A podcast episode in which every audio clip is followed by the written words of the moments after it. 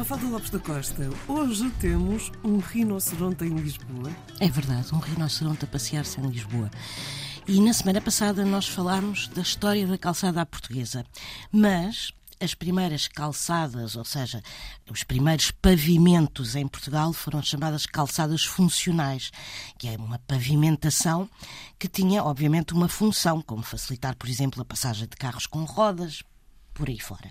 Mas diz-se que a primeira destas calçadas funcionais, em Lisboa, foi construída por causa de um rinoceronte.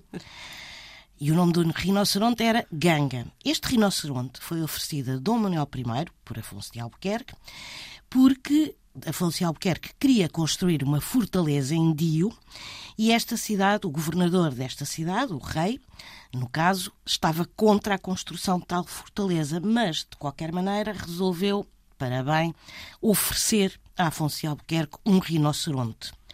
E uh, o Afonso Albuquerque resolveu enviá-lo para Portugal como presente para o rei Dom Manuel I.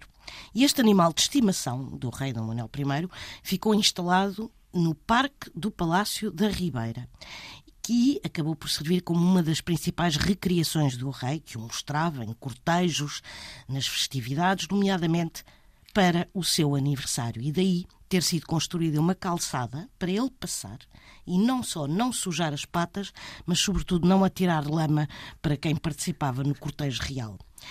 Mas houve imensas peripécias com este rinoceronte, como, por exemplo, Dom Manuel resolveu promover um combate entre o rinoceronte e um elefante, para fazer lembrar as épicas batalhas entre estes dois animais que os romanos faziam, e o elefante entrou em pânico e fugiu para grande gáudio dos presentes.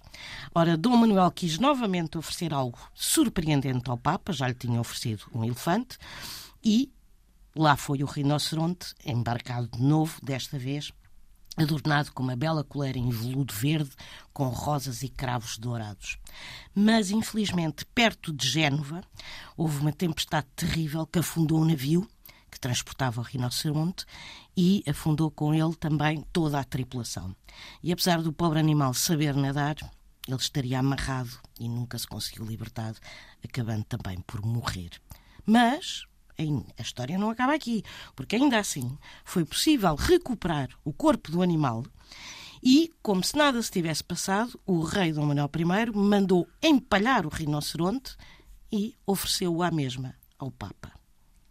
O rinoceronte, por sinal, ainda ficou famoso. Porquê? Porque foi inspirando-se nos relatos deste rinoceronte, enviado por comerciantes, obviamente, que Dürer, o famoso Albert Dürer, criou a sua própria interpretação do rinoceronte. E o rinoceronte de Dürer é inspirado neste rinoceronte, no Ganga.